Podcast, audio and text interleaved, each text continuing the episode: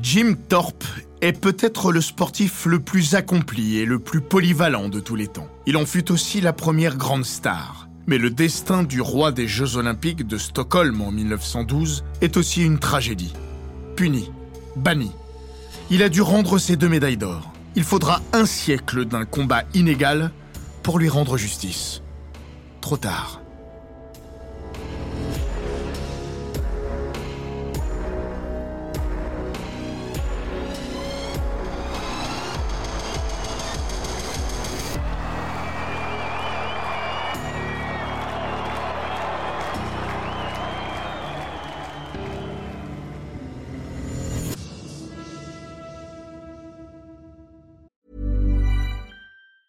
Normally, being a little extra can be a bit much, but when it comes to healthcare, it pays to be extra. And United Healthcare makes it easy with Health Protector Guard fixed indemnity insurance plans. Underwritten by Golden Rule Insurance Company, they supplement your primary plan, helping you manage out of pocket costs without the usual requirements and restrictions like deductibles and enrollment periods. So when it comes to covering your medical bills, you can feel good about being a little extra. Visit uh1.com to find the Health Protector Guard plan for you. Bienvenue dans Les Grands Récits, le podcast d'Eurosport qui vous plonge dans la folle histoire du sport.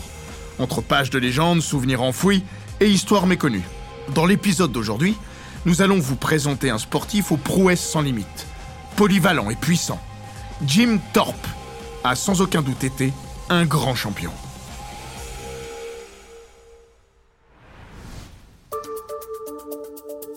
Dans la torpeur estivale, l'information est presque passée inaperçue. Le 15 juillet 2022, un homme a été officiellement désigné double champion olympique des Jeux de Stockholm. Stockholm? Oui, Stockholm. 1912, la cinquième édition des JO de l'ère moderne. 134 ans après sa naissance, 69 ans après sa mort, 110 années après ses triomphes en terre suédoise et 109 après avoir été banni tel un pestiféré puis traité comme un malpropre durant des décennies. Jim Thorpe est devenu, ou plutôt redevenu, ce qu'il n'aurait jamais dû cesser d'être. L'unique double médaillé d'or du décathlon et du pentathlon des Jeux de Stockholm. C'est la fin du plus grand imbroglio et sans doute de la plus grande injustice de l'histoire olympique.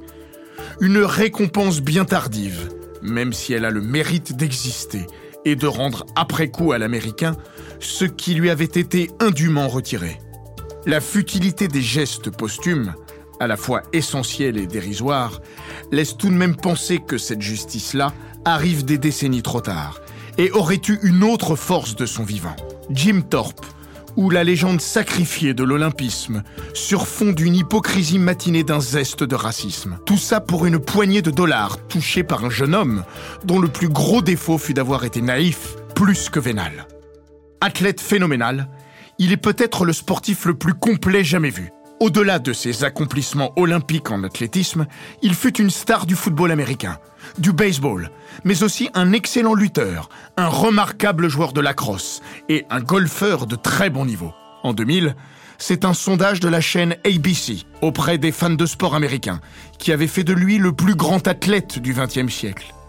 Derrière lui, quelques petits noms comme Michael Jordan, Mohamed Ali, Jesse Owens, Babe Ruth ou Jack Nicklaus. Fallait-il voir dans ces honneurs une forme d'acte de remords collectif Probablement. Thorpe aurait-il été à ce point célébré dans ses diverses consultations s'il n'avait été privé arbitrairement de son double titre olympique à Stockholm? Peut-être pas. Le journaliste américain David Maranis, ancien prix Pulitzer et plume respectée d'Associated Press et du Washington Post, a publié cet été une remarquable biographie de Jim Thorpe. Il a son avis sur la question. Serait-il considéré de la même manière s'il n'avait pas perdu ses médailles? C'est une question intéressante. Je pense qu'il aurait connu une célébrité équivalente, mais cela a certainement ajouté un élément de pathos à son histoire et l'a rendu encore plus sympathique. Il n'en demeure pas moins objectivement un champion d'une polyvalence invraisemblable.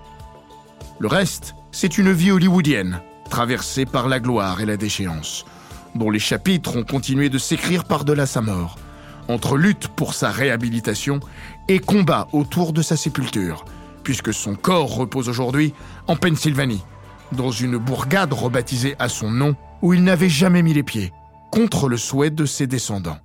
La diversité des aptitudes physiques de Jim Thorpe n'a d'égal que celle de ses origines. Né en 1887 dans la réserve indienne de la tribu Sock and Fox, sur une terre qui ne s'appelait pas encore l'Oklahoma, il est enfant d'un métissage américain. Son grand-père paternel, irlandais d'origine, a épousé une des petites filles du célèbre chef indien Black Hank. Le père de sa mère, lui, était français et s'est également marié avec une amérindienne. Le vrai nom de Jim est d'ailleurs Watohook, ce qui signifie sentier lumineux. Mais sa mère, Charlotte, fervente catholique, l'a élevé selon les préceptes de cette religion. Il est donc un Américain de sang mêlé, très attaché à cette multiplicité. Il a dit un jour Je suis plus fier d'être un descendant du chef Black Hawk, ce grand guerrier, que je ne le suis de toute ma carrière. Mais s'il n'était pas un full-blood Indian, il se sentait tel quel, rappelle Maranis en parlant de la famille Thorpe. Culturellement et sociologiquement, ils étaient indiens. Par ses origines, il est confronté dès son plus jeune âge au racisme et trouve un exutoire dans le sport, sans être pour autant épargné par ce mal qui gangrène la société américaine. David Maranis relève La vie est pleine de paradoxes. Personne n'aurait jamais entendu parler de lui s'il n'était allé à l'université de Carlisle. Mais cette école suivait la politique répréhensible de l'assimilation forcée des Amérindiens.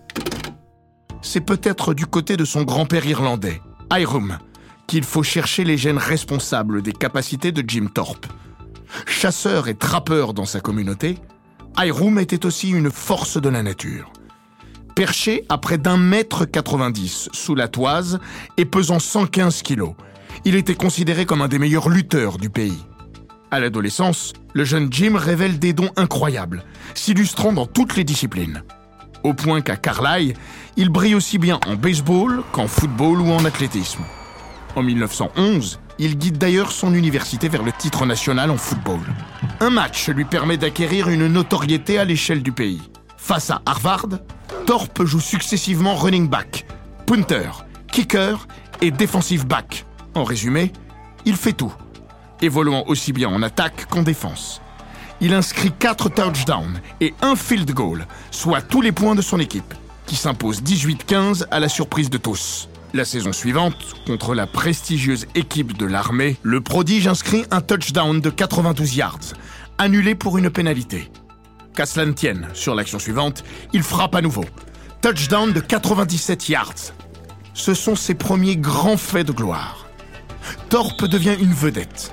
À l'université, si ses exploits sur le terrain de football et sur les pistes d'athlétisme sont les plus remarqués, il reçoit des prix dans pas moins de 11 disciplines sportives, y compris en danse de salon.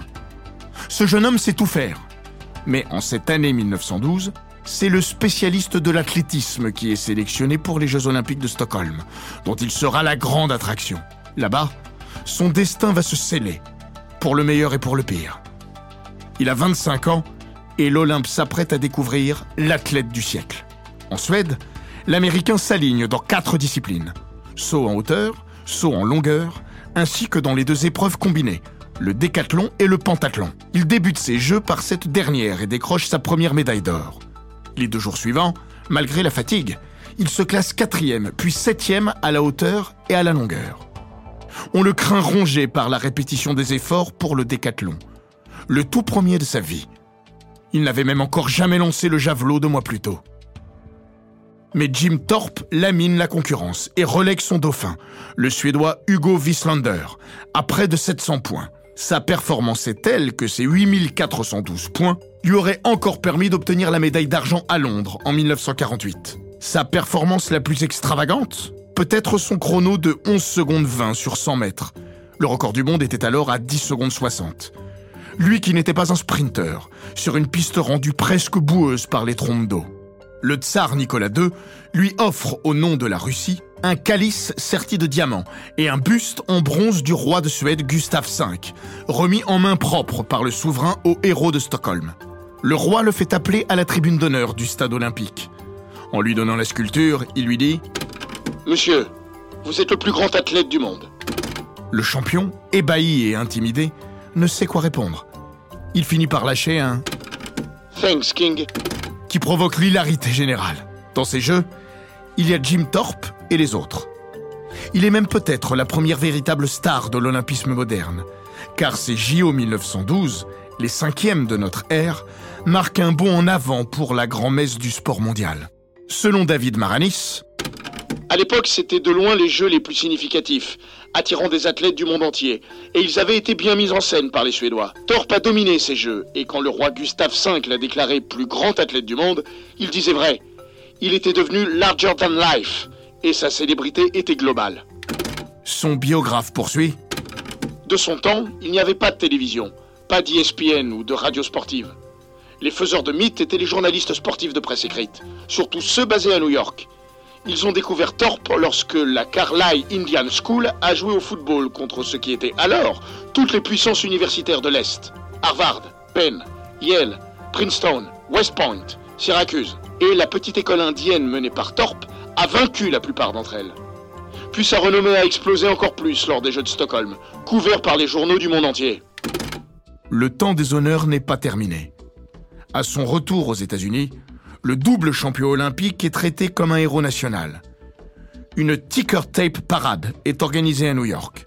La toute première édition de cette procession festive, qui doit son nom aux gigantesques bandes de papier de téléscripteurs découpées et jetées depuis les fenêtres pour donner une impression visuelle similaire à une tempête de neige, date de 1886 pour l'inauguration de la Statue de la Liberté. Mais en 1912, pour la première fois, des sportifs ont droit à leur ticker tape. Si tous les médaillés américains de Stockholm défilent, c'est bien la renommée de James Francis Thorpe qui en est à l'origine. Il raconte. J'entendais tous ces gens crier mon nom et je n'arrivais pas à réaliser comment un seul homme pouvait avoir autant d'amis. Dans la foulée, il s'embarque dans une longue tournée internationale avec son équipe des New York Giants, qui, avec les Chicago White Sox, partent faire la promotion du baseball en Europe, mais aussi au Japon, en Chine, aux Philippines ou encore en Australie. Mais là aussi, il n'y en a que pour Jim Thorpe, selon David Maranis. Il y avait dans ces deux équipes des figures bien connues aux États-Unis, comme John McGraw, le manager des Giants, Charles Comiskey, le propriétaire des White Sox, ou les futurs Hall of Famers, Tris Speaker et Sam Crawford. Mais le reste du monde ne connaissait qu'un seul de ces voyageurs, Jim Thorpe. Peu importe le lieu où l'équipe se rendait, les foules hurlaient le nom du Big Indian. Il était l'attraction principale, sinon le meilleur joueur. Jim Thorpe est alors au sommet de sa gloire. Il aura à peine le temps de la savourer et ne verra pas le mur arriver. Avant les Jeux de Stockholm, de manière quasi anonyme, le futur double champion olympique a pris part à quelques matchs de baseball avec des équipes professionnelles, notamment à Fayetteville, en Caroline du Sud, afin de se faire un peu d'argent de poche pendant ses études. Il ignore alors que ces quelques piges qui lui rapportent à peine quelques dizaines de dollars vont précipiter sa perte. Au mois de janvier 1913, le ciel lui tombe sur la tête. Un de ses anciens équipiers à Fayetteville a reconnu Jim Thorpe sur une photo dans un journal. Flairant le bon coup, il contacte la presse pour les informer que Thorpe a été rétribué pour jouer au baseball pendant plusieurs mois. De quoi remettre en cause son statut amateur, indispensable pour concourir aux Jeux Olympiques. L'Amateur Athletic Union ouvre une enquête et transmet le dossier au CIO, qui disqualifie Thorpe. Il doit rendre ses deux médailles d'or. Un terrible affront pour lui. Le héros, cité en exemple quelques jours plus tôt, devient un vulgaire tricheur. Dans une lettre émouvante adressée à l'Amateur Athletic Union et aux dirigeants du mouvement olympique, il plaide la bonne foi. J'espère qu'on fera preuve d'indulgence à mon égard, car je n'étais qu'un jeune étudiant indien, loin d'être informé des règlements olympiques. Je ne savais pas que ce que je faisais était illégal. Je faisais juste comme beaucoup d'autres, sauf que j'ignorais qu'il le faisait sous un nom d'emprunt. L'ignorance et la naïveté. Voilà ses seuls torts. Durant la première moitié du XXe siècle, des dizaines et des dizaines de sportifs olympiques ont monnayé leur talent dans diverses disciplines sans jamais être inquiétés. Le CIO savait pertinemment que cette pratique était monnaie courante, mais préféra fermer les yeux, non sans une forte dose d'hypocrisie. Certains qui avaient sciemment contourné les règles n'ont jamais été inquiétés. Thorpe, dont la bonne foi n'était pas contestable, a lui été sacrifié. Le fait que le champion déchu ait été d'origine indienne a sans doute facilité son lâchage par les instances officielles. même si le baron Pierre de Coubertin a toujours repoussé cet argument, parlant de calomnie. Le comité olympique américain doit se fendre d'une lettre d'excuse au CIO. Jim Thorpe est publiquement vilipendé. Son nom retiré de tous les palmarès. Le grand public, lui, ne se détourne pas. Paradoxalement, c'est ce scandale qui, en entérinant son statut de sportif professionnel, lui permet de s'engager dans cette tournée planétaire de plusieurs mois avec les Giants, où chacun peut mesurer que la popularité du champion demeure intacte. Jusqu'en 1928, date à laquelle il met à 40 ans un terme à ses carrières dans le baseball, le football et le basket, il reste ainsi en haut de l'affiche, surtout dans les premières années. Puis l'oubli le rattrape doucement. L'homme, lui, ne digérera jamais l'affront qui lui a été fait. La blessure ne se refermera pas. Chief Mayers, son compagnon de chambre chez les Giants lors des déplacements, a vu de près les tourments de son ami. Il confie Jim était un homme très fier, fier de ce qu'il était, de ce qu'il avait accompli en tant qu'athlète. Une nuit, il s'est réveillé en larmes. Il m'a dit Tu sais, Chief, j'ai gagné ces trophées. Je les ai reçus de la main même du roi. Et ils me les ont repris. Ils sont à moi. J'avais gagné loyalement. Ils avaient brisé son cœur et il ne s'en est jamais vraiment remis. Parfois, sa gloire passée se rappelle à lui, comme en 1932 lors des Jeux olympiques de Los Angeles. Il est invité à s'asseoir dans la tribune d'honneur du Coliseum aux côtés du vice-président Charles Curtis, né lui-même d'une mère amérindienne, d'une tribu de Cos. Mais ses marques de reconnaissance sont rares. En réalité, dans les années 30, sous la Grande Dépression, Jim Thorpe sombre peu à peu dans l'alcoolisme et peine à trouver du travail. Pour manger, il doit exercer divers métiers comme agent de sécurité, portier ou ouvrier dans le bâtiment. Il tente aussi de monnayer sa célébrité dans des films, souvent de piètre qualité, où il incarne le plus souvent un chef indien, même si on l'aperçoit furtivement en 1933 dans King Kong dans un rôle de danseur. En 1951, Hollywood transpose même sa vie à l'écran, Jim Thorpe All American, le chevalier du stade en français. Derrière la caméra, Michael Curtis, le réalisateur du légendaire Casablanca. Dans le rôle de Jim Thorpe, Burt Lancaster. Pourtant, si les intentions de Curtis, qui avait de la sympathie pour Thorpe, étaient sans doute sincères, le film est d'une grande maladresse sur plusieurs aspects. Selon David Maranis. La scène d'ouverture est supposée se passer dans son Oklahoma natal, mais on reconnaît les montagnes de San Gabriel, en Californie du Sud. C'est représentatif des petites choses sur lesquelles le film s'est trompé. Plus important et plus condamnable, le narrateur du film est Pop Warner, son ancien coach à Carlisle, et le message envoyé est si Jim avait suivi ses conseils de sauveur blanc et mieux réussi son intégration dans la société, il n'aurait pas autant souffert. C'était un regard condescendant. Ce film, à sa gloire, ne fera pas sa fortune. En 1931, Thorpe avait vendu à la MGM les droits d'adaptation de son histoire pour 1500 dollars. Lorsque la MGM les a rétrocédés à Warner Bros. pour le tournage, il était convaincu de toucher à nouveau des droits. Mais il avait mal lu le contrat initial. Deux mois à peine après la sortie au cinéma du Chevalier du Stade, l'ex-roi des Jeux de Stockholm est hospitalisé pour un cancer de la lèvre. Sa fin de vie s'apparente à une longue agonie. Il meurt le 28 mars 1953 d'une crise cardiaque chez lui, à Lomita, en Californie, entouré de ses enfants et de quelques Indiens de la tribu Sock Fox, à qui il réclamait inlassablement ses deux médailles d'or. Jim Thorpe avait 64 ans. Sa vie est terminée, mais le combat pour sa réhabilitation n'en est encore qu'à ses débuts. Cette bataille s'est amorcée officiellement dix ans avant sa mort, avec les premières demandes de Thorpe et ses proches auprès du Comité international olympique, sans qu'elle ne trouve le moindre écho de son vivant. Parce que l'ironie n'est jamais bien loin dans cette histoire, Avery Brundage, membre du CIO depuis 1936, puis vice-président en 1946, et enfin président de 1952 à 72, a d'abord été le confrère de Jim Thorpe. Lors des Jeux de Stockholm, l'Américain avait participé au décathlon, où il avait abandonné, et au pentathlon, où il avait terminé sixième. Les deux épreuves survolées par Thorpe. Brundage ne fera rien pour servir la cause du champion déchu. Au contraire, jusqu'à la fin de sa présidence, il se montrera d'une totale intransigeance. Auteur du livre Jim Thorpe, le plus grand athlète au monde, Robert Wheeler s'est entretenu avec l'ex-patron du CIO avant sa mort en 1975. L'échange fut bref, mais révélateur de la position de l'instance dirigeante du mouvement olympique. Pour Brundage, non sans employer un air condescendant, nul n'est censé ignorer la loi. Pour lui, tous les efforts menés pour rendre à Torp ses médailles ne sont pas une excuse. La bonne foi non plus, visiblement.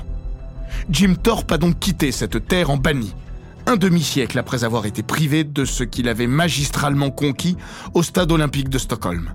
Il faudra presque 60 années de plus pour que justice soit enfin rendue, en deux temps. En 1982, le CIO, contrit de honte et perclus de remords, finit par lui restituer ses médailles sans le reconnaître comme le seul vainqueur du décathlon et du pentathlon de Stockholm. Il est classé à égalité avec ceux qui étaient ses dauphins.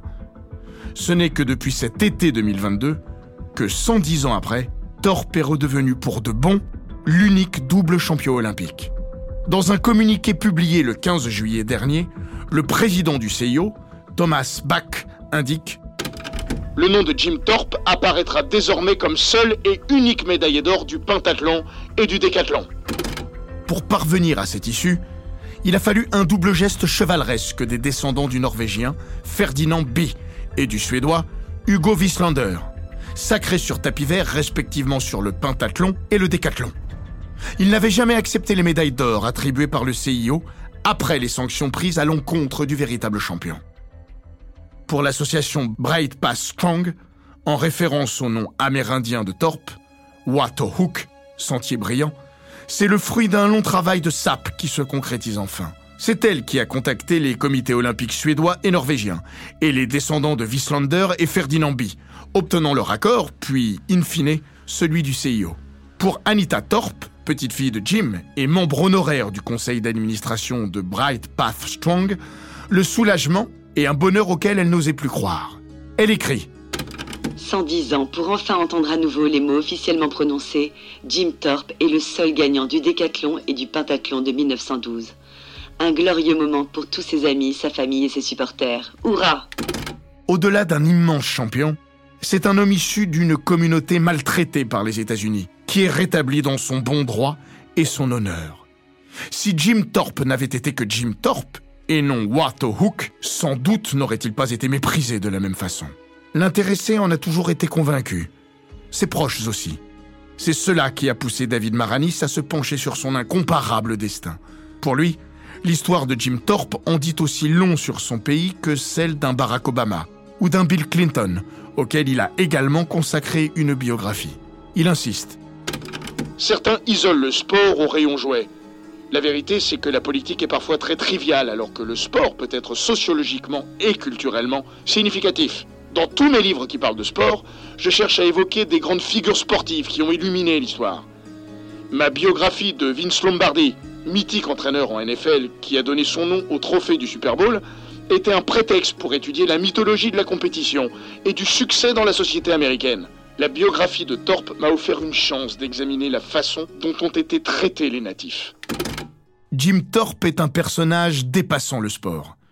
Il est devenu, à son corps défendant, un reflet de l'Amérique et de ses contradictions. Ce ne fut peut-être jamais aussi prégnant que juste avant et juste après les Jeux de Stockholm. De toute la délégation américaine, il aura été le seul à voyager en troisième classe quand les autres traversèrent l'Atlantique en première. Puis, à son retour au pays, après ses exploits suédois, le président William Howard Taft le qualifie de citoyen modèle. Ironique à nouveau pour David Maranis, qui rappelle que pour le gouvernement, Thorpe n'était alors reconnu d'aucune façon comme un citoyen américain, comme la plupart des natifs. La suite finira de démontrer comment il était considéré une fois sorti de l'enceinte des stades, un sous-américain. Comme si la vie de Jim Thorpe n'avait pas été assez marquée par la controverse, sa mort n'a pas non plus été épargnée. En cause cette fois, un conflit intrafamilial. Lorsque son cœur lâche en 1953, il ne lui reste plus un dollar. Que des dettes. Sa troisième épouse, Patsy, aussi portée sur la bouteille que son défunt mari, passe un accord avec deux petites bourgades de Pennsylvanie, appelées à fusionner pour former une nouvelle petite ville. Il faut lui trouver un nom. Ce sera Jim Thorpe.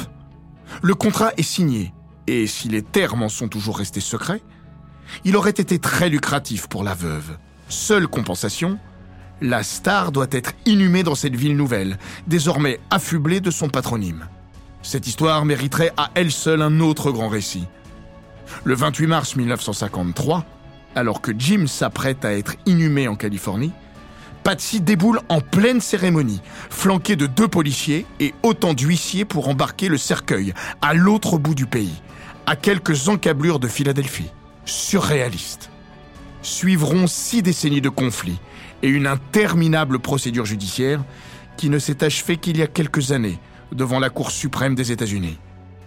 La famille a été déboutée. Jim Thorpe repose donc pour toujours à Jim Thorpe où il n'aura pas passé la moindre seconde de sa tumultueuse existence. Ni la vie, ni la mort ne lui auront foutu la paix. Mais si on lui a pris beaucoup, reste tout ce que personne n'a jamais pu lui enlever. Il était une gigantesque star, un immense sportif, et par-dessus tout, un Amérindien fier de l'être, qui n'avait pas oublié les derniers mots de son père avant de mourir. Fils, tu es un Indien et je veux que tu montres à tous les autres ce dont les Indiens sont capables. Il a assouvi le désir paternel. Watto Hook est devenu double champion olympique et il l'est aujourd'hui pour l'éternité.